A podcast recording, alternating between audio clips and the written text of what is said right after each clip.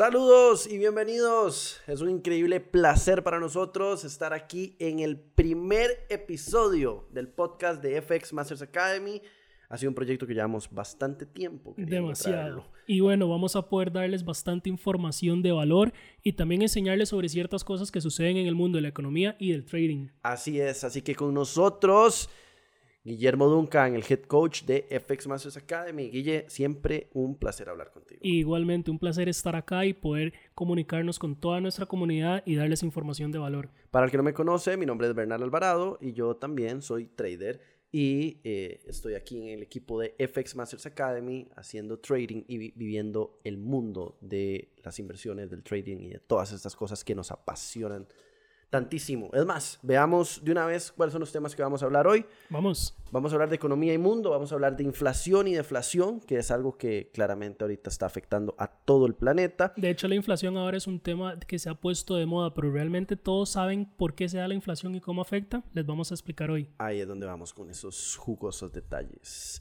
Vamos a hablar de Estados Unidos y China, porque recientemente tuvimos la incorporación de Taiwán en todo esto y yo pongo el signo de pregunta que tiene que ver Rusia en todo esto. Vamos a hablar de mitos de trading, cinco preguntas que nos hace nuestra audiencia. Ya saben, pueden seguirnos en redes sociales, ahí estamos, luego vamos a hablar de eso. Este, vamos a hablar también de nuestro canal de señales, eh, del torneo de trading. Vamos a tener al invitado que ganó el primer torneo que hicimos, que ha sido todo un éxito. y vamos a escuchar ahí esas, experiencias que nos dio y vamos a darle un overview de lo que vamos a ver la próxima semana, mundo cripto, en mundo forex, índices, todo esto. Así que sin más, brinquemos de una vez. Guille, a ver, para la gente que no sabe, ¿qué es la inflación? Porque nos sale ahorita en todo lado, noticias, etcétera. ¿Qué es la Es correcto. Y como lo dice, eh, la inflación se ha puesto como un tema de moda, pero realmente, ¿qué es? La inflación es cuando los precios suben, sí pero la inflación no solo hace que todo sea más caro, hace que la moneda local sea más barata. Entonces, vamos a tener algo muy claro. Los bancos necesitan tener el nivel de tasa de interés o de interés que va a pagarle a los inversionistas por cada colón, en este caso, que pongan en el país, lo suficientemente alta para hacerla atractiva. Entonces, yo le voy a hacer un ejemplo. Si usted ahorita mismo me da a mí mil dólares y yo le digo, por cada mil dólares que usted me dé, yo le doy 10 dólares, o le doy 100 dólares que representa un 10% de su capital, muchas personas van a decir, me gusta, voy a ir ahí. Pero ¿qué sucede si cuando yo tengo esos mismos 10% de retorno va subiendo a un 15, a un 18? Para el inversionista que viene afuera es atractivo, pero el público, nosotros que estamos acá, nos vamos a ver afectados porque todo va a ir subiendo. Entonces, la inflación... Subiendo de precios. De precios, sí. Ajá, la vida se pone más cara. Es correcto. ¿Por qué? Porque nuestra moneda cada vez se vuelve más barata. Entonces, eso es algo que la gente tiene que entender. Hay una diferencia en cómo las instituciones o inversionistas de afuera del país toman la, la inflación y cómo nosotros la vemos. Ahora, los bancos normalmente tienen mecanismos para mantenerlo a raya. ¿Qué sucede? Que cuando no se da el crecimiento a nivel de población que se espera, eso se sale de la raya y es ahí cuando llega la hiperinflación donde nos está afectando a todos, que es cuando ya todo se ha hecho muy caro y no podemos costearlo y no hay manera de ir bajándolo. ¿En qué, en qué nivel está la inflación ahorita? Si no me equivoco, ahora está en 8.5. Y ojo, algo muy importante, en Estados Unidos está arriba del 8.7. Pero ahora vamos a ver algo que sucede. El banco sigue imprimiendo billetes para tratar de sustentar esto, para tratar de dar esa, esa noción de, ah, bueno, todo está bien, no pasa nada, tratar de tapar el Niágara con, un, con una curita. ¿Qué sucede? Llega un punto en donde dicen, ok, hasta aquí necesitamos frenar el gasto. Y es ahí donde vienen las crecidas de tasa de interés y demás. Pero toda esa impresión es lo que nos tiene ahorita comiéndonos. Es correcto. Este nivel de inflación. Porque trascendentalmente en algún momento va a llegar a afectarnos tal cual como lo está haciendo ahorita. Bueno, por algo tan sencillo, no pueden imprimir para siempre. Entonces tiene que haber una medida que poco a poco la vaya bajando. El punto es que ya llegamos a un punto en donde no se puede hacer escalonado, tiene que ser de golpe. Pero los genios, porque esto definitivamente viene de Estados Unidos y desde ahí, ¿verdad? El resto de países, en especial si estamos en Latinoamérica, nos termina afectando. Pero los genios y los que están ahí en la Fed y en todas estas grandes instituciones, se supone que son las personas más expertas del mundo para poder manejar esto. Y aún así, ahí es lo que yo no entiendo. A ver, explíqueme. aún así se supone que ellos no previeron imprimir tanto dinero y que nos fuéramos a comer estos niveles de tasas de interés. Porque Yellen estaba hablando de que íbamos a ver los mejores mercados del mundo y de la historia, que todo iba a estar súper bien. Y Biden salió esta semana diciendo, felicidades, tenemos un 0% de inflación en este mes. Como si la inflación se midiera simple y sencillamente así, como si no estuviéramos comiéndonos los precios. Hay un punto importante, hay que saber a quién le está hablando Biden. Cualquier persona que sepa, cualquier inversionista, cualquier institución que tenga su departamento que hace estos análisis, sabe que esas conferencias no son para ellos, es para tratar de calmar las aguas de las masas. Entonces es algo muy importante. Si bien es cierto, ellos tienen su tema, tienen sus prioridades, pero esas prioridades no tienen que ser para el bien común de la población, sino para el bien común monetariamente hablando del país. Entonces ahí es donde uno tiene que entender la diferencia de a quién le está hablando el presidente cuando se hacen esas conferencias. Cuando dicen, por ejemplo, no, es que mira, ya la recesión no son dos, dos cuartos, sino que ahora resulta que puede ser variado. ¿A quién le está diciendo? Claro, porque ahora podemos cambiar los términos, porque la economía se nos puso un poquito difícil. Pero ahora, ¿a quién quieren calmar? ¿Usted cree que quieren calmar al montón de gente que puede llegar a hacer un tumulto con cartas? No, quieren calmar a los que le están inyectando capital, a los que están sosteniendo el gobierno. Y porque tenemos un pleito con China bastante grave y con Rusia y se me está poniendo fuerte el bloque porque se viene India, pero bueno, eso es un tema que, que nos metemos un poquito más adelante, pero, pero sí. Y entonces, a ver, algo que va muy relacionado con eso y viene siendo todo lo contrario. ¿Qué es la deflación? Porque ahorita estamos rozando más bien los dos términos, porque cuando se llega a niveles de inflación tan altos, exacto, empezamos a tener golpe. ¿Qué es la deflación? La deflación es más bien cuando tratan de bajar la tasa de interés o la ganancia que va a tener un inversionista cuando llega. Ahora, hay diferentes niveles de deflación. Si bien es cierto, normalmente hablando en ciclos, o empieza una y termina otra. La deflación viene a ser cuando empiezan a decir, ok, perfecto, empecemos a bajar esa tasa de interés, empecemos a frenar el gasto. Pero ahora, yo quiero seguir con la temática de ¿para quién afecta? Se lo voy a poner así. Si usted tiene una empresa en donde cada vez está vendiendo más, donde cada vez le están comprando más, usted puede ofrecer mejores salarios y puede contratar más gente. Entonces, dependiendo de ese punto, la inflación puede que no sea tan mala para usted, dependiendo de a qué nivel llegue.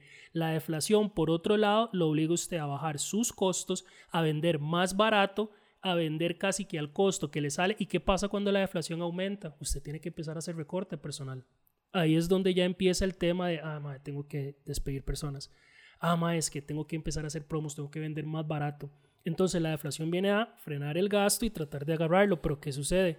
Cuando estamos en ciclos tan agresivos, pasar de uno a otro en un tiempo tan corto es brutal para la economía. Y súmele a eso la burocracia, porque el hecho de subir precios, sea cual sea el país, ni siquiera estoy tomando en cuenta en el que vivimos, que, que ya es bastante serio ese tema. Pero imagínense lo que es hacer un pleito para subirle el precio a algún producto. Ojalá que seas así como arrocero o que tengas un commodity de este estilo. Y que luego tengas que echar el precio para atrás para que en cuatro o seis meses otra vez tengamos que subir el precio de las cosas. Es correcto. y no solo eso, no, no como nuestro país no forma parte de los que toman esas decisiones, cuando hay que subir es más rápido la noticia, cuando llega aquí se adapta, pero cuando hay que bajar viene todo eso en donde se hace todavía más lento. Entonces, mientras idean la forma de bajarlo, ya en el otro lado, que es el que está tomando la decisión, más en un país como nosotros, que dependemos de otros, eh, financieramente hablando, entonces ya ese movimiento es donde ya, ah, pero mira, bajé dos colones, pero mira, ya la otra semana subo 15, ¿qué está pasando? Y es todo eso lo que nos afecta a nivel eh, de país. Y tomemos en cuenta y sumémosle a esa ecuación, porque en, ambos, eh, en ambas vertientes, la inflación y la deflación, el desempleo es, correcto. un tema y ahora, seamos honestos, cuando las empresas tienen que hacer ese reajuste y tienen que hacer ese desempleo, no es la misma mecánica de decir, mira, tengo que acortar costos operacionales despidiendo personas a, mira, ya me puedo dar el lujo o ya puedo reponer esas plazas. ¿Por qué? Porque un dueño de empresa tiene que analizar, mira, ¿y qué pasa si vuelve a suceder este evento? Entonces no se contrata con la misma velocidad con la que se despide. Y es ahí donde poco a poco se va agravando la situación país. Es que es, este tema definitivamente es súper serio y cuando se empieza a imprimir billete de esa manera, porque le dieron como si no hubiera un mañana y desde el principio se vio a dónde íbamos con este problema, a mí me sorprende que de verdad decían, no, la inflación es transitoria, todo está calmado, etcétera, y estamos en los problemas que estamos hoy en día. Ahora, todo esto, a fin de cuentas, lo estamos conversando porque es importante para tomar decisiones y porque además vamos viéndolo en la economía. Es importante para tomar decisiones en el mundo de trading y todo eso, que claramente es lo que nos... Es correcto. Por ejemplo, eh, las empresas eh, aprecian sus acciones cuando se dan despidos. ¿Por qué? Porque son menos costos operacionales. Entonces, si usted sabe que estamos en un tema en donde se puede dar una deflación, en donde tienen que haber recorte personal, eso más bien puede potenciar el valor de índices como el S&P, el S&P 500, como el US 30. Entonces, esas cosas son las que tenemos que ir adaptando al trading. Algo muy válido es que en el trading no hay noticias buenas o malas. Hay noticias que van enfocadas para las masas y otras para los que realmente mueven el mercado. Y hay que saber entender eso para poder operarlas. Ok. Y justamente pasemos al tema que nos afecta de esas mismas magnitudes. Estados Unidos, China, a ver, eh, no nos tomemos esto tan, tan, tan, tan atrás, pero sabemos que en los años recientes, desde la era Trump, este tema se empezó a intensificar. tuvimos este cambio de presidente, llegó Biden supuestamente con una posición más soft. Y ahorita, eh, básicamente, ¿de qué manera eh, apta para el podcast lo podemos decir? Ya que mandan a Nancy Pelosi a Taiwán. O sea, básicamente se fueron a meter debajo de las bolas del toro directamente a golpearlo y a esperar a que no sucediera nada. A ver. Pero vea, este, este tema con Pelosi y, Taiwán viene a ser como el pleito de quién la tiene más grande cuando estaba Trump con el, con el, el de China. Absolutamente. ¿Por qué? Usted se ha dado cuenta que esa relación con Taiwán ha representado cerca de 200 mil empleos para Estados Unidos. No voy a hablar ni siquiera del tema de los chips, no voy a hablar ni siquiera del tema geopolítico que tienen. ¿Por qué? Ahora, yo llego y le hago la pregunta. Si yo soy el mandatario o un representante de un país y tengo la obligación de proveer a, en este caso, una isla como Taiwán, los medios para defenderse de cualquier ataque, que tiene malo que yo los visite? Aquí hay, hay más cosas como esas, porque, número uno, China lo ve como el atrevimiento de ¿Cómo van a venir acá a mi país? Porque es el ego chino de que supuestamente esto, así se comieron a Hong Kong en media pandemia y nadie dijo nada y no importa. Ajá, pero ¿qué sucede? Desde un punto de vista estratégico, lo que representa Taiwán y lo que ha venido incrementando en todos los años para Estados Unidos representa más que lo que pueda decir China. Ahora, vamos a dejar algo muy claro. Acá también hay un juego de, de estrategia. China en su momento con Rusia y todo eso dijo, Estados Unidos llega a Rusia y nosotros llegamos a China y ya todo el mundo sabe lo que va a pasar. Pero ahora yo llego y digo, ¿por qué China te estaría tan preocupado? ¿Por qué cree usted realmente que están tan preocupados si llega a Estados Unidos? Hay dos puntos que yo pienso que son los principales. A ver, eh, la tradicional estrategia gringa de ir poniendo diferentes bases militares en todo lado, eso siempre. Y creo que lo que sí tienen los gringos es muy buena visión para entender que es lo que va a mover el mundo. Por eso liberaron estas pequeñas guerras de paz es en Afganistán, en aquí, en allá, donde había mucho petróleo casualmente, y ahorita van a la base de los microchips. Estamos en otra era. Antes era al ah, petróleo, yo soy el dueño del petróleo, yo mando. Ahora estamos en la era tecnológica. ¿Usted sabe qué lugar ocupa Taiwán en lo que es la tecnología? Es el primero. Ahora, pero suave, todo el mundo normalmente va a Asia, entiéndase, Japón, China, Taiwán para ese tipo de cosas. ¿Qué cree usted que va a pasar cuando ya Estados Unidos está bien con Japón? Tienen un gran, una gran proyección para Taiwán y ahora resulta que como China quiso jugar de que la tiene más grande, llegó a Australia y dijo, ma, suave un toque y se unió con Japón, Estados Unidos y dijo, ma, se calman. Ahora, ¿usted quién cree? ¿Quién cree usted? y estamos hablando de Oceanía y Asia. Estamos hablando de los países que están ahí. Japón, una potencia. Australia, que no le va a tomar nada en decirle a Nueva Zelanda, hey, acompáñeme. Ahora, si lo vemos desde esta era tecnológica, ellos están sufriendo porque ellos saben que poco a poco van a dejar de ser relevantes. Entonces hay que ver todo eso, no es simplemente el tema del armamento, es el posicionamiento estratégico. ¿Por qué? ¿Usted qué cree que va a pasar con las compañías que están en los diferentes índices si China se atreve a hacer algo? Dicen, ah, sí, perfecto, bueno, Chao. No, no, y, a ver, Estados Unidos llega, los visita, pero no los llega a visitar, a, conocer Taiwán. Claramente ese no es el objetivo. Llegan con un cheque ya, billetitos de los verdes que pueden imprimir eh, todos los que quieran. eso es lo divertido de esta maniobra que se llama economía. Eh, para decirles, ok, aquí están sus subsidios para que hagan chips, para que les sigan dando para que los empoderemos y claramente el statement que están cacheteando a los chinos en la cara diciéndoles yo voy ahí aunque y lo mejor es que China les dio la puerta de decir si vas ahí voy a hacer un pedo voy a hacer un problema y Estados Unidos dijo eso es lo que quiero justamente que se demuestre que no me da miedo y lo peor es que ya no se pueden echar para atrás.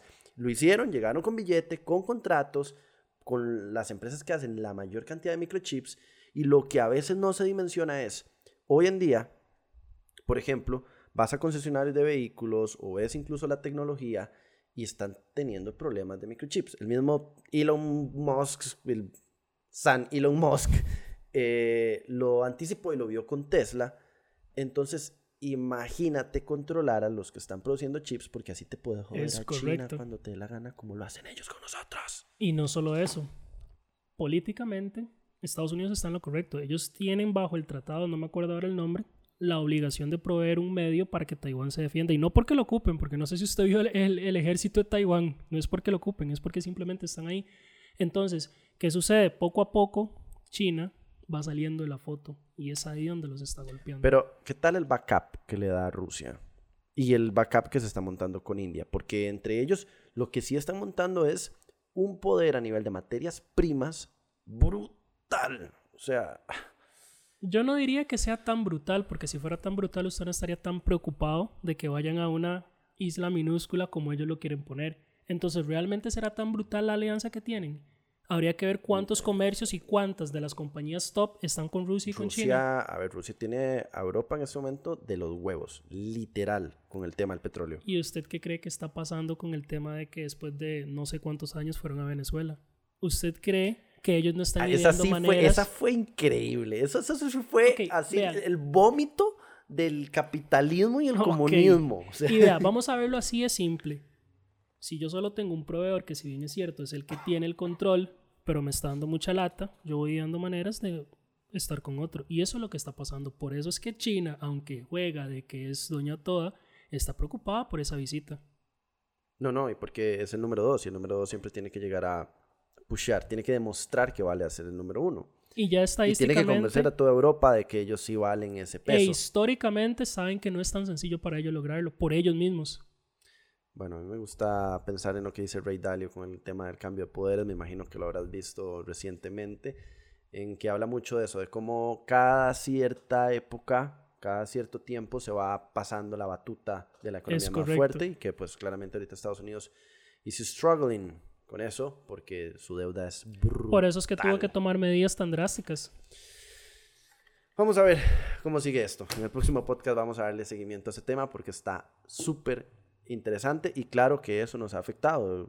Todo el tema de los microchips, vemos cómo mueve las empresas grandes y eso nos mueve los índices y los que operamos un S&P, un US 30, un Nasdaq, especiales Nasdaq, este, nos comemos esos movimientos. Guille, Cambiando completamente de tema, yéndonos un poquito más a, trading, trading, eh, recolectamos un poco de preguntas de los, de los estudiantes, de las que llegan al Instagram normalmente. Y una vez hago ahí la, pausa, la, cuota, la cuña, este, pueden seguirnos en Instagram, en YouTube, en Facebook, FX Masters Academy. Eh, y si nos pueden seguir a nosotros también, a G. Duncan, me parece. 1806. Y a Bernal Varados. Eh, ahí nos hicieron diferentes preguntas con respecto a mitos del trading. Entonces yo te voy a hacer unas preguntas, cuéntame qué piensas con tus años de experiencia, ya más de 8 años en trading. Vamos para 10 ya. 10 años, ¿en qué momento pasa esto volando? a ver, primero que nada, ¿es fácil? No. Vea, el trading yo podría decir que es la profesión más difícil que hay, pero es la más difícil por varias razones. Número uno, como es expuesta en Latinoamérica, y número dos, por el contenido que es expuesto a Latinoamérica. Es que definitivamente no crecimos con eso y por eso vienen este tipo de preguntas. Por ejemplo, me dicen, eh, Bernal, me gustaría saber de trading, pero eh, pienso que se necesita mucha matemática y no me gusta leer economía. Ok, bueno, vean. Hay una gran diferencia en cómo a uno normalmente en la educación le dicen, mira, la economía es tal. Porque cuando uno ve el trading ya le explican el por qué. Eso de saber entender a quién va dirigido un mensaje hace que las cosas cambien. Aparte de eso, no hay que saber matemática. La única matemática que usted tiene que hacer es calcular sus porcentajes de riesgo y ganancia. Lo que usted sí tiene que hacer es muy analítico, en el sentido de que usted tiene que saber identificar patrones y eso es una gran diferencia. Con respecto a la economía, yo entiendo, vean, cuando yo estaba en la universidad y yo recibía generales, yo decía, no, esto no es para mí cuando ya yo me metí en este mundo y ya yo vi cómo afectan las conferencias, las decisiones, cómo afecta la gráfica y cómo puedo ganar o perder en base a esas, ya todo cambia. El juego cambia por completo. Eso es, por ejemplo, que alguien que nunca ha jugado, no sé, béisbol, diga, no, el béisbol es aburrido y va y entrena y dice, ah, no, pero suave, es que a mí me gusta, es que, vea, es que esto no lo entendía y hay cosas que ya le cambian la perspectiva y después años atrás usted lo ve con la camisa y todo y con el dedo grande y mira, soy fan de esto y ya sigue todo. Eso básicamente pasa. Y les pongo un ejemplo. En Costa Rica hace cuánto se veía el fútbol americano. Antes no, de que un montón de gente corriendo y golpeándose, que no los entiendo. Ahora usted va a todos los bares y está el Super Bowl, está todo el fútbol americano y demás. ¿Y por qué? porque fue expuesto de la manera correcta y ya personas empezaron a practicarlo. Entonces, sea ahí el detalle. No, definitivamente esa es la diferencia. Y yo pienso también que cuando uno entiende el trading, eh, te das cuenta porque no ves el mundo igual, no ves cualquier empresa igual, no ves la economía igual, no ves el dinero igual. Ahí es cuando realmente entiendes el trading. Eh, y ya que no ves el dinero igual, y esa siempre es una pregunta que la gente le pica eh, ¿hay que poner un dinero para iniciar en trading? En el trading, eso sí es correcto que entre más pongas, eh, más ganas. Ahora, esto bajo ciertas características de rentabilidad, pero es bien dado que, por ejemplo, no es la misma ganancia que yo voy a tener por el mismo análisis si pongo 100, 1000, 10 mil dólares. Sin embargo, en el trading lo bueno es que no es un banco, o sea, puedes ir creciendo tu capital. Entonces puedes tenerlo y puedes trabajarlo durante años y el capital con el que iniciaste va a ir creciendo. Ok. Una pregunta que siempre, siempre, siempre llega. Y a mí me encanta hacer esa pregunta con una sonrisa en la cara. Eh, Guillermo, nunca te han hecho esta pregunta, obviamente. Eh, ¿Cuántas personas necesito traer? pues bueno, vean, eso no es trading, eso es otro negocio, ni bueno ni malo. Pero cuando a mí me dicen, ah, no, mira, es que yo quiero hacer trading y ya tengo 100 personas en mi equipo, ¿y yo equipo de qué? Ya tenés todo el equipo de fútbol, los cambios, este, ya tenés la piramita lista y todo el tema. No, no, para el trading simple y sencillamente ocupas un ordenador, conexión a internet, inclusive. No puedo hacer videos en TikTok ahí para, para seguir llamando. ah, bueno. Eh, ¿Tengo que ir al cajero a imprimir billetes para poder hacer los videos? No, no, tampoco tienes ¿Y tengo que... basurear gente que no gana dinero en un minuto? Ah, no, no, no, no, no, no, nada de eso. Diablos. Sí, no.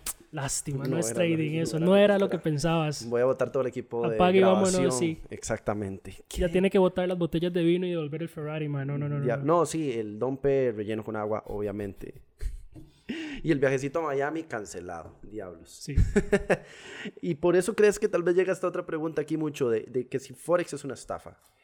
Pues realmente si las personas eh, se toman el tiempo de ahondar, se dan cuenta que una cosa es el negocio, que usted acaba de comentar que les dijeron que es así así, y otra cosa es realmente el Forex. El Forex hasta se da en universidades y en colegios. Entonces el Forex ha existido mucho antes de que usted y yo tan siquiera estuviéramos en planes. Entonces hay mucha gente que nada más cree que es copiar y pegar, que en un mes ya van a llegar donde quieren y es una estafa. Pero de nuevo, volvemos a lo mismo, es por cómo ha sido expuesto. Yo voy para 10 años y todavía sigo creyendo que me faltan ciertas cosas para poder dominarlo de la mejor manera, pero que ya efectivamente ya yo he pasado una etapa en donde yo sé distinguir, ok, esto que sale, esto realmente no es Forex y bueno, se apalancan o utilizan la palabra para generar clics, para generar personas.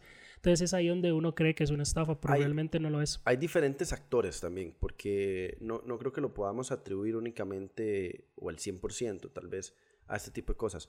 Porque también hay brokers de por medio, por ejemplo. es que ese es, el, ese es, el, detalle. Se va en un broker que, que, o sea, un partner que, que, te... Porque realmente esto es, cuando, cuando empezamos a hacer trading, tenemos un partner. Que tanto de las personas que nos están enseñando como la gente o, los lugares donde ponemos el dinero, como si fuera el banco. Entonces aquí también hay brokers que terminan jugando sucio y te complican la tarea y te dañan la mente pensando que... Le dañan la percepción de lo que es Forex, pero realmente es porque la gente no se investiga. Todo el mundo va a aceptar su dinero, pero nadie se lo va a devolver legalmente cuando puede. Entonces uno tiene que asegurarse de tener el broker correcto como el que tenemos nosotros. Exactamente, por eso hay que asesorarse bien, porque si no, cuando te metes a la nube y pones tu dinerito, no te llega el cumpleaños y entonces resultó que no era tan divertido el juego. Okay. y a ver, tocando ese tema, ya que lo estabas diciendo ahí también, este, mucho de, la, lo que ayuda es justamente un buen asesoramiento. Creo que hay que tener un buen partner que justamente te ayude a eh, meter operaciones en el mercado y sacarlas de la manera correcta, eh, con un bajo spread, que siempre te den un buen servicio de soporte al cliente. Eh, para todas las personas que también nos preguntan que dónde pueden crear su cuenta y quién les podemos recomendar para trabajar, eh, nosotros también les dejamos ahí abajo un link, en este video va a quedar ahí abajo, para que puedan crear su cuenta, puedan empezar a operar Es correcto. Este Y muy importante para que tengan su dinero en un lugar seguro. es que eso es lo más importante, porque cuando pones el dinero y no lo puedes sacar, eh, cuando no tienes, por ejemplo, una plataforma de demo que es súper necesaria en el proceso de aprendizaje, eh, se complica un poco más. Es correcto. Y no solo eso, nosotros como partner y como academia, que como bien lo has dicho, nos interesa que nuestros estudiantes tengan su dinero en un lugar seguro, adivina que también tenemos procesos para las personas que dicen, mira, es que yo quiero mi dinero seguro, pero de pronto estoy muy nuevo, no tengo los rendimientos que queremos. Pues bueno, para eso también está el canal de señales. De hecho, ahora que tocas el canal de señales, yo sí quiero mencionar, y me va a salir ahí un poco del, del script, este, que tenemos una promoción ahorita, si no me equivoco. Cierto. Si ustedes crean su cuenta eh, y la fondean, ahí va a quedar el link. Nos ponen un mensaje, nosotros les podemos ayudar tanto por mensajes o, o por Instagram. o Las por donde diferentes quieran, redes. por todo. Tenemos en la promo un 30% eh, de bonificación que le está dando Equity, que es Es correcto, nuestro broker regulado. exactamente. Eso está excelente, o sea, ya te va a dar un push. eh, te va a dar 100 dólares, bueno, vas a fondear de 100 dólares en adelante, te va a ayudar con un porcentaje. Nosotros, si es de 100 dólares en adelante, también te vamos a ayudar con la información básica de, es correcto, de el plan. Gold y también con el acceso al canal de señales en donde estamos promediando muchos pips y llevamos en lo que va del año creo que solo dos semanas negativas, ¿cierto? Sí, dos. Imagínense, solo dos semanas negativas en lo que va del año.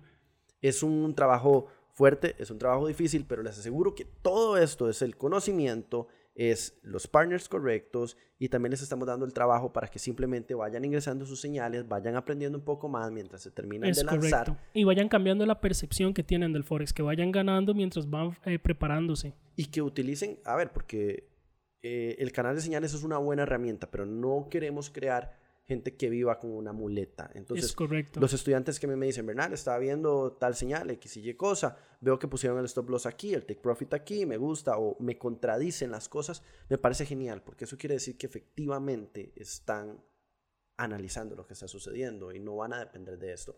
Pero la herramienta y el ecosistema que te vamos a dar con un buen partner y con estas buenas herramientas, te aseguro que te van a llevar el trading al siguiente nivel. Y, y mientras sigas escuchando el podcast de FX Masters Academy, también vas a seguir Es aprendiendo correcto, más. vas a estar en todas y no solo eso, vas a ir aprendiendo cómo interpretar todos estos eventos eh, económicos de una mejor manera. Exactamente. Y ya que estamos ahí justamente en alianza con este muy buen broker y con el trabajo que hicimos y para poder darle ahí un poquito de emoción, fue que les propusimos a nuestros estudiantes crear el torneo de trading que acaba de terminar Y, que- ya tenemos el ganador. y que ya tenemos el ganador que nos está aquí acompañando, está aquí sentado a un lado y que nos va a contar un poquito de su experiencia. Así que vamos a hacer que mágicamente aparezca nuestro ganador del torneo. Muchas gracias, muchas gracias. ¿Cómo están, Guille? Eh, Bernal. Todo bien, un gusto tenerlo acá en el primer programa que vamos a grabar. Ah. Entonces, queremos que le cuente a la audiencia cómo fue también el tema del trading, cómo manejó esa presión de ver cómo fluctuaban las posiciones semana a semana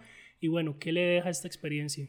Eh, la experiencia es eh, muy enriquecedora, la verdad. Es, es sumamente emocionante. eh, por un tema ahí de, de- de trabajo y de ocupaciones, este, la primera semana de trading yo no pude entrar de lleno. Entonces entré con una semana de desventaja, donde vi que habían varios que ya llevaban pues su recorrido. Yo dije, "Ey, no me va a dar tiempo, pero yo dije, "Ey, vámonos. ¿Ya habías estado en un torneo antes? Eh, en real no, en demo sí. Ah, bueno, es que ya, Sí. es que ahí es donde viene el, Ya el las emociones punto. y todo lo que co- cambia. Correcto, y, y el, el- de yo la plataforma de Suicide cada cinco segundos me metía a ver cómo iban los demás, qué iban haciendo y cómo iban subiendo y, y fue de verdad muy, muy emocionante. ¿Qué, qué operabas? Eh, eh, por el torneo tan corto y por tener eh, un par de semanas, bueno, una semana de menos, este, de ahí había que operar lo que mueve más rápido, que es el, el NAS y el oro. En realidad, esos fueron los dos únicos dos pares en los que me concentré. Ok, futuro, sí. Sí, ¿El UT100 o el, o el XAO? correcto.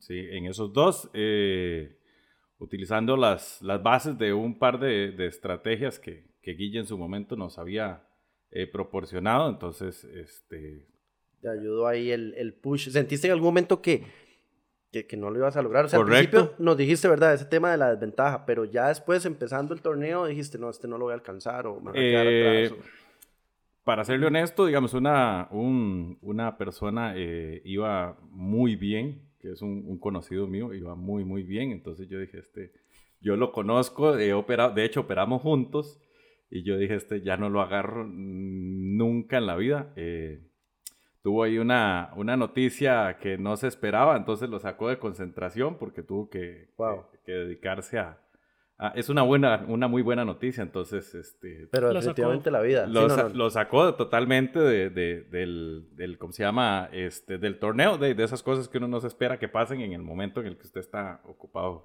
Y eso es algo muy importante porque la vida nunca se detiene cuando hacemos trading. Correcto. Entonces, ¿cómo fue ese cambio de, ok, nunca lo voy a alcanzar, a ver, que ya se acercaba y cómo fue el momento en donde dijo, ok, estoy en primer lugar, ahora qué hago? ¿Qué pasaba por su cabeza? En, en, realidad, digamos, cuando esa persona me dice, este, vieras que yo dejé el torneo porque de, eh, recibí una muy buena noticia a nivel personal y, y, la verdad es que de, tengo que enfocarme en, este, en esta parte de mi vida entonces yo le dije, de, entonces, él fue el que me dijo, me dice, póngale porque esto, esto es suyo. Le cedo el lugar. Ajá, en pocas palabras. Y, y fue muy, muy cómico porque eh, fue un, un, sábado que íbamos para una actividad juntos cuando él me comentó y yo le dije, le dije, yo no he tenido tiempo de operar porque, este, de, justamente cuando dicen que van a arrancar un torneo o que vos tenés algo que hacer, este, de salieron proyectos en, en, Guanacaste y por todo lado, entonces yo no tuve tiempo, la verdad, la primera semana. Entonces cuando eso pasa, yo dije, ve,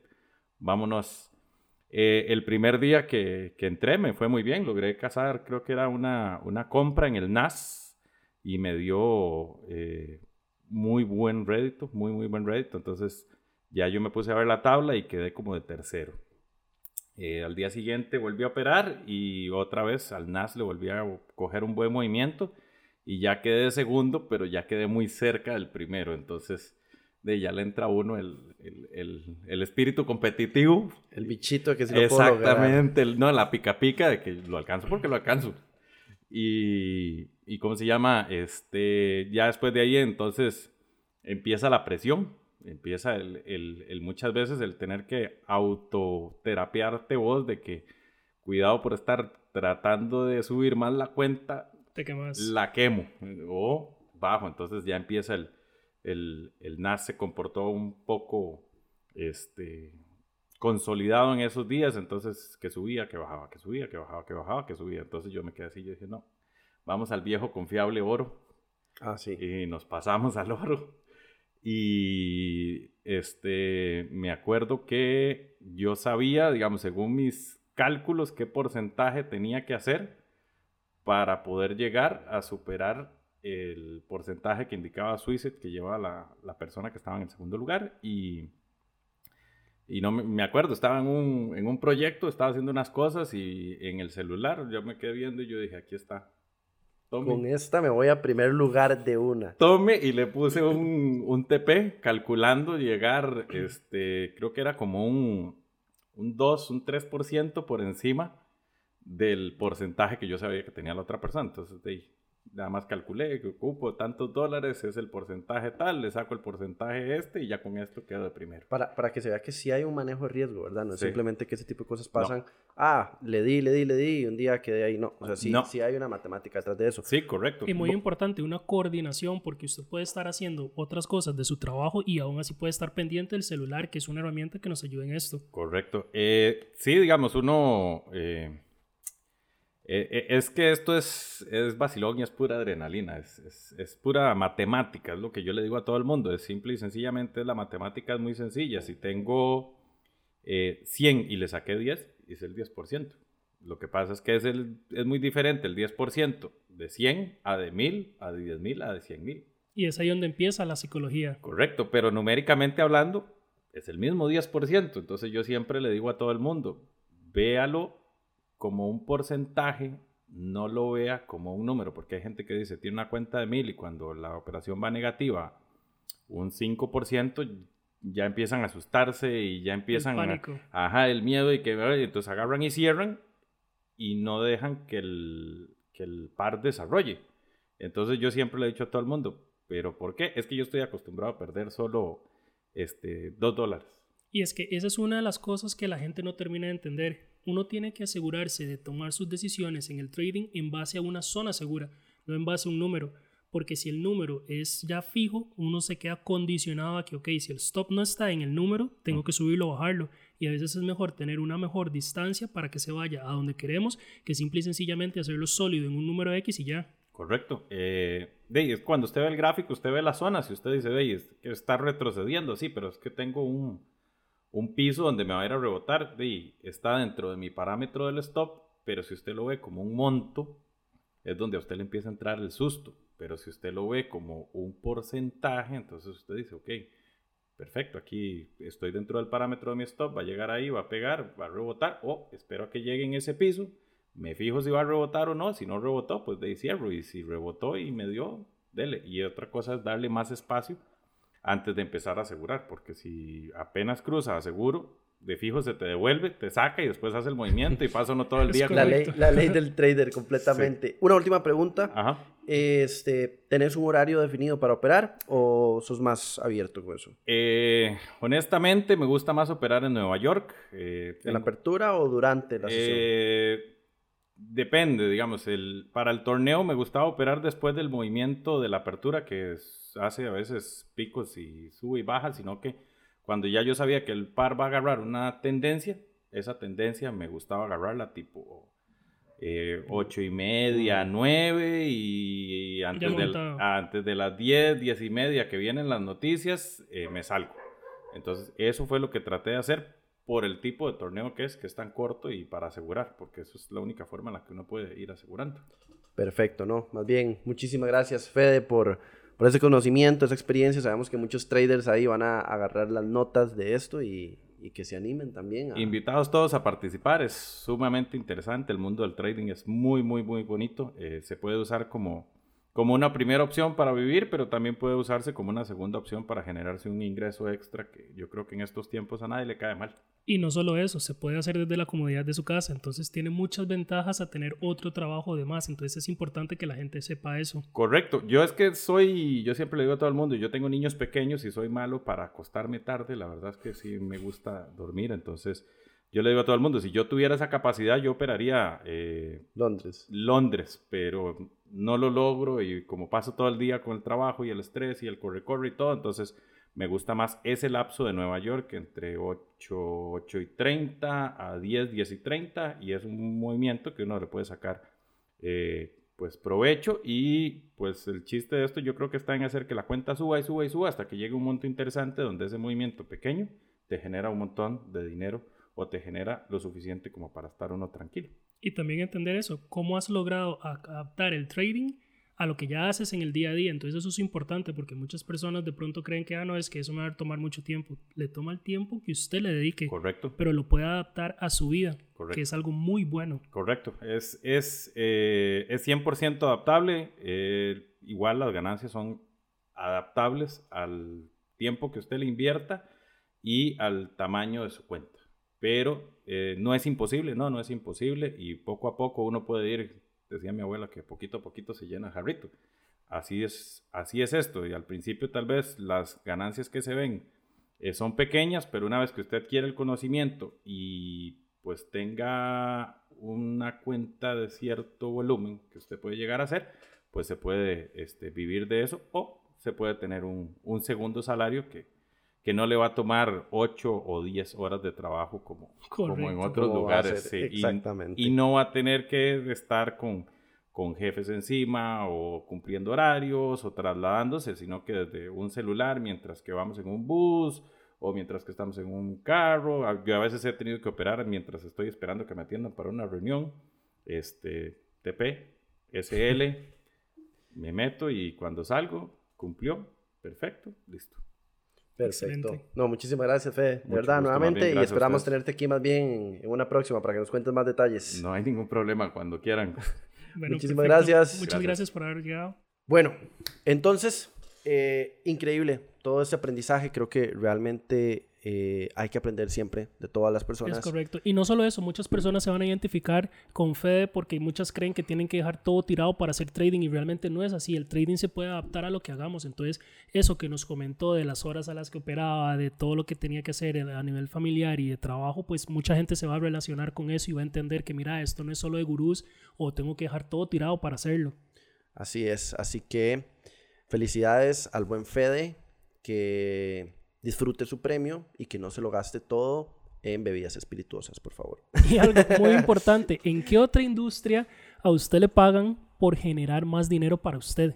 Eso es lo que pasa, ¿verdad? Porque también se lleva el premio, pero no es que se lleva el premio por haber jugado eh, un videojuego. sí, sino que se lleva el premio por haber generado más dinero para él. La, o sea, por la rentabilidad estuvo súper buena. Sí, estuvo por encima, creo que cerró al final de un 72%, algo por Imagínese. Levantaste tu cuenta un 72% y te dimos un premio adicional junto con nuestro equipo. Y junto con el acceso al canal de señales. O sea, win, win, win, win por todo lado. Por todo lado. Así que por eso te digo, y si te lo vas a tomar todo el premio, nos invitas, por favor. Ahora, a ver, pongámonos serios porque hay que, hay que ponerle seriedad a esto y vamos a ir a las gráficas, que es lo más importante. Vamos a ver qué viene para la próxima semana. ¿Qué vemos? Hay dos mundos aquí muy importantes que al final siempre se analizan con el tema trading, pero que me gustaría saber tu versión, qué estás viendo. Primero veamos el mundo cripto en general, porque ha sido súper movido claramente desde noviembre, venimos con cambios muy fuertes, pero con respecto así, casi que al día a día, al hoy, cripto. Primero, hay muchísimas monedas, pero ¿cuáles ven, ves ahorita primero que son las referencias y cuáles son las que puedes decir? Ok, definitivamente a mí me gusta mucho el, momento en el que se encuentra el Bitcoin porque se encuentra en un punto importante para volver a hacer recompras y demás. También me gusta aquí podemos ver la gráfica, vamos a agregar aquí nuestros excelentes, eh, buenas habilidades audiovisuales de nuestro equipo. Ok, algo muy importante también que a mí me gusta es ver el momento en el que se encuentran los XRPs, ¿verdad? Y, la, y las altcoins. ¿Por qué? Si bien es cierto, antes se tenía la noción de que todas dependían del Bitcoin, ya no. Pero ahora, veamos lo que sucedió. Mucha gente dice, ah, eso cayó porque eso no sirve, que aquí, que allá. Pero se dieron muchas cosas. Varios eh, servicios de coin, de coin exchange, fueron puestos en alto. Entonces los clientes no podían ni retirar ni depositar. Pero ahí viene que sucede. Es correcto. Ahí viene que sucedió. Se dieron varios nexos con coreanos que no necesariamente eran turistas, sino que eran hackers que también recibían sus ganancias de esos exchanges. Entonces ya sabemos cómo funciona acá. Eso es como darle mala fama al águila que no nos da pelota, ah, no le damos mala fama y listo. ¿Por qué? Porque entonces todo el mundo empieza a entrar en pánico, empiezan a vender, cree que ya se viene el bajón del que todo el mundo habla, porque todo el mundo siempre habla de un bajón de que van a volver a cero. Ese es el mito, ese, es el mito del trading, ese, siempre cuando todo se vaya al es carajo. correcto, es como, uy, mira, ya subió, pero en cualquier momento va a caer, entonces la gente pasa como, el, yo digo como ya, doble viene cara. El putazo, ya viene el putazo, Como con una parte feliz y con otra parte en pánico porque no saben qué momento. Entonces, ¿qué sucede? Es más rápido el pánico que la felicidad. Así es, y de hecho, por lo menos en Bitcoin sí había un canal marcadísimo, se rompió, incluso se llevó aquí en la gráfica lo que tenemos es una media móvil de 200, sencilla, meramente para marcar un poquito. Recuerden que todos los adicionales al final dependen del trader. Eh, nosotros no estamos dando eh, direcciones de inversión ni que pongan trades, simplemente les estamos comentando lo que nosotros pensamos. Lo que estamos viendo en el mercado. Exacto, entonces ahí se ve una recuperación poniéndolo en semanal ahí rompió, ya empezó a ir un poquito más para arriba. Yo creo que si hay buenos suelos que se hicieron, ahí estuvo entre los 20 marcándose muy fuerte también. Entre los 20 y los 24 son puntos cruciales. ¿Por qué? Porque son puntos que todo el mundo está viendo. Cuando ya se forma ese doble suelo y ya pasamos de esta restricción que tenía, ya pasó la noticia de esto, ya inclusive pasó la noticia que Elon dijo, voy a vender todos los bitcoins que tengo. Ahora, porque usted cree que los vendió. ¿Usted sabe cuántas veces Elon ha dicho, no, vendo esto porque no me sirve? Cae y milagrosamente, así casualmente dice, bueno, para que no se vaya al piso voy a comprar cinco veces lo que vendí. Casualmente. Qué, qué bonito cuando manejas... Un eh, humanitario, sí, un 100%. O sea, no, no, lo hace por beneficio propio, no, no, no. no, Para A, él, le interesa mucho ayudar a la gente que crea estas cosas. Y de paso con eso ya me hago publicidad y puedo, digo que compro Twitter y no lo compro. Pero qué bonito cuando tenés esa capacidad, entonces aspiramos a, a todas eso. las masas como me dé la gana. De manipular el mercado completamente. Decir, bueno, yo vendo alto y entonces eso hace que el mercado se caiga y entonces cuando ya está en la piedra y lo Me da lástima y ahí quiero levantarlo. Lo vuelvo a levantar. Y me gano otros millones de millones en el proceso. Sí, un menú. Qué bonito. Ok, entonces Bitcoin, este, ¿alguna altcoin ahí que creas que sea importante? Me gusta el mucho el proyecto que tiene XRP. ¿Por qué? El Mucha gente... polémico proyecto de Pero es XRP. polémico dependiendo de a quién le esté hablando. Se lo voy a poner así. Normalmente el proceso es se crea una coin y se le da un uso. XRP ya tenía el uso antes de que fuera famosa. La, Ethernet, la red Ethernet. Ya tenía un uso. ¿Usted sabe cuántos bancos ya usan XRP? Hay un montón de alianzas y ellos las pasan poniendo, no les importa que estén en pleito con la, con la SEC. Ahora, se lo voy a poner así. ¿Usted cree que un banco reconocido va a hacer algún proyecto o algún, algún negocio con alguien que tiene tantos problemas a menos de que eso sea más humo que realidad? Es, eh, a mí el tema de XRP, que todo el mundo siempre se trama mucho con esa moneda y que al mismo tiempo tiene, es que no he visto una cripto que tenga más enemigos, enemigos y amantes al mismo tiempo. Porque sí, la usabilidad está clarísima y, y la dirección de XRP muy clara. Pero el caso que ha sucedido, por eso mismo, porque tiene muchos amantes y tiene muchos haters, eh, la SEC y el FBI el año pasado se pusieron en contra. Es decir, el SEC estaba haciendo un pleito sobre si era o no un security asset, todo este tema, y la FBI llegó como saliéndose de, la fiesta, así como el que llega perdido y entró y dijo, no, es todo lo contrario a lo que está proponiendo la SEC. Entonces, el mismo gobierno de Estados Unidos estaba contrariando. Pero ahora, es por los protocolos que tienen. Usted no puede ponerle unas reglas a un juego que usted no entiende. Entonces, eso es como que de un pronto a otro cambiemos las reglas del fútbol y digamos, no, mira, es que pueden usar los delanteros la bola con la mano. Llega un árbitro que no es capacitado y no se actualiza, ve que alguien la agarra con la mano y lo expulsa. Ahora, está haciendo lo que tiene que hacer. es correcto. No Ahora, está haciendo lo que tiene que hacer en base a lo que él cree que es correcto. Ese es el detalle. No se actualiza. Entonces, eso es lo que hay que ver. Es una cripto entonces para ponerle el ojo. Entonces, en resumen, vemos a tu perspectiva. BTCs y XRPs. XRPs yo los veo en un punto en donde va a ir subiendo escalonadamente, pero no va a tener tanta fluctuación como las demás. Eso sí es algo que se nota en XRP. No, no tiene tantísima fluctuación y va, va ahí sólido. Entonces, por lo menos en cripto, vemos un futuro un poco más brillante los próximos meses. Es correcto. Ok. Yo lo vi igual en mayo. En mayo sabía que nos íbamos a ir al diablo, no tan abajo. Me dio miedo, como todos. Pero ya esperaba en junio, julio una recuperación más bonita y honestamente espero que de aquí a fin de año vayamos viendo Ya vamos a ver niveles más estables de eso. un sol más bonito. Con respecto a proyecciones, trading, ya más el, el día a día tuyo, ¿qué estás viendo? ¿En qué ves? ¿En qué no ves? ¿Qué esperas? Bueno, primeramente ya vimos que se acercan reuniones de la Fed, el FOMC. El famoso todo- FOMC. de- por favor, para la siguiente le ponemos música ahí de, de- de Tan, tan, miedo, tan, de fondo. Exacto, Sí. porque va a hablar este cabrón y se va, va, va a hacer lo que le dé la gana. No Sí. voy a decir que se va a cagar en el mercado porque él En hace lo que le da la gana. él ya tiene todo el speech para las masas y ya las grandes cabezas saben a dónde va. Ahora, ¿qué va a suceder? Vamos a ver un repunte porque estamos hablando que vamos a subir puntos en la tasa y ahí viene que va a ser toda la gente que quiere invertir su dinero y quiere ganar más. Va y se lo pone. Entonces, ojo, y es, hablamos ahora antes de inflación y deflación. Él va a aumentar las tasas para traer más capital, hacer que la gente diga, uy, quiero invertir aquí, las acciones de las empresas suben, la economía de las empresas, de las empresas suben, el empleo sube, entonces eso va mejorando las cosas. El sueño húmedo de todo economista. Es correcto. Sin embargo, nada de eso es tan sencillo. porque La gente se va a empezar a quejar de que, mira, es que ya no puedo sacar préstamos. Sí, porque ocupan frenar ese, ese, ese, ese gasto en masas. Ese montón de billete que imprimieron. correcto. Que le dieron a la gente, le regalaron en paychecks. Y Es ahora, correcto. después de que les di ese alegrón, tengo que Necesitan de quitar ese, ese papel que no sirve y traer papel verdadero. Pero El que se papel- quede ese papel en las empresas de mis amigos. Es correcto, pero no suave. El papel verdadero, el que sirve, es el que viene de afuera, que están tratando de inyectar. No el que imprimieron, que ahorita probablemente dice puede usar hasta de papel higiénico. Y ahí es donde hay que ver el nexo de Y estas ahí cosas. es donde viene el tema que hablábamos al inicio. ¿Por qué nos importa la geopolítica en esto? Porque claramente Estados Unidos, además de todo, en este momento necesita mucho billete de afuera porque Es está correcto. lidiando su propia guerra. Por eso es que ahora ya resulta que podemos cambiar los términos de algo que ya estaba establecido hace décadas. Qué bueno, porque ese, ese punto sí se me fue absolutamente, tengo que admitirlo, recesión. ¿Por qué? Porque sabemos que la recesión obviamente iba a tirar los mercados al Es suelo correcto. y ahí iban los mercados directo, de pique. Pero a Powell, a Biden y a su equipo se les ocurrió que simplemente podían decir... Cambiar el término. Ahora, ¿por qué lo término. cambian? ¿Quién va a invertir? si usted tuviera un billón de dólares, ¿usted lo va a invertir en una recesión? No, los guardo para cuando todo se ponga mejor. Pero resulta que si ahora yo llego y digo, no, es que la recesión ya no es eso, ahora es esto otro. Ah, bueno, está bien, entonces si puedo invertir, sí, deme su plata y A mí cállese. me encanta, o sea, yo amo porque yo siempre he dicho, yo tengo un problema. A mí me encanta pensar las cosas siempre súper complejas, ver cómo las soluciono de una manera bien compleja. Eh, y cuando la gente llega con soluciones súper sencillas, me, me- ¡puf! así siempre me estalla la cabeza.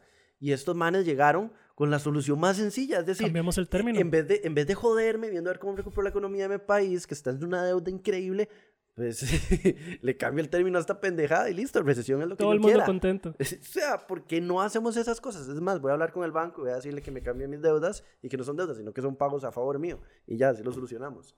Es correcto. Entonces, eh, incluso si vemos aquí las gráficas, no sé si todavía las tenemos en imágenes, pero ahí las podemos ver. Hay un repunte. Voy a, voy a tomar el S&P como, como el general, porque Sí, tal la vez es el- referencia. Es, el, que agarra más en grande y los que están en el canal de señales saben que ahí tiramos un poquito más. Que ese, ese es el jugoso, junto con el JP. JP muy bien a nuestro equipo de JP por manejar ese Nikkei también. Vemos aquí un rebote marcadísimo. Es que la media móvil así lo, lo pone puntual el rebote y hacia arriba. Casi como si supiera el mercado lo que fuera a suceder. Es correcto, como si estuviera esperando que llegue ahí para comprar. Para comprar. Y ya llevamos unas 3, 4 semanas bien sabrosas subiendo. Así que, Guille, a tu perspectiva, vamos a seguir viendo unas semanas Es correcto. Este- esta- estas, estas mediciones y estas medidas que han tomado nos van a mejorar todas esas proyecciones, todo ese bear market que se ha dado y vamos a ver un repunte. Y a nivel del dólar, el dólar en sí, ¿cómo lo ves? ¿Lo ves que siga Ok. estando fuerte o crees que vaya a Inclusive, más? inclusive veo que el dólar va a ir mejorando porque todo esto es para mejorar el valor adquisitivo del dólar, que no es lo mismo que simplemente el valor en papel que tengo el dólar. Pero que tampoco le sirve el dólar, eh, como estuvo pasando las últimas semanas, encarecerse tanto. ni encarecerse, ni meterse esos pinches esteroides que tuvo, porque estaba en la super fama. O sea, ponías, por por ejemplo, una gráfica del, del dólar yen y es, es- era así. O sea, era una catarata hasta el suelo, Es directo. correcto. Entonces, eh, no, perdón, al, al revés. Estoy viendo la gráfica al revés. Este, entonces, al dólar tampoco le sirve ser absolutamente fuerte porque si no, los demás les sale muy caro poder mandar a traer cositas Es de que Estados vamos Unidos. a ver, hay también políticas eh, estacionarias con respecto al tipo de cambio, entonces hay que ver hacia dónde quieren apuntar y cuál moneda va a ser la más afectada. Yo creo que ocupan que entre más verdes de sus mismos verdes y que consigan más deuda. Entonces, De nuevo, eh, balancear. Por otro lado, traigo de afuera, imprimo, traigo de afuera, hasta que llegue un punto en donde, ok, perfecto, ya tengo el punto económico en donde quiero. y les voy a dejar la punta ahí para el próximo podcast. Hay que hablar de esa búsqueda que tiene ahora la Fed de llegarle a el dólar digital Es correcto. Ese es un punto que podemos tocar y que está bastante interesante. y que está bastante interesante. Bueno, Guille, yo creo que eh, para hacer el primer podcast eh, la pasamos bastante bien, eh, nos divertimos, tocamos unos cuantos puntos, nos encantaría tocar eh, todavía más, pero vamos a invitarlos a que no se pierdan el siguiente episodio de este programa de FX Masters Academy. El podcast estuvo excelente. Guille, ¿algunas palabras antes de cerrar? Recuerden seguirnos a nivel de nuestras redes sociales y recuerden que vamos a estar dando contenido de calidad para todos nuestros seguidores. Muchísimas gracias. Este fue el podcast de FX Masters Academy. Un abrazo, traders. Una semana de muchísimos profits. Nos vemos. Adiós.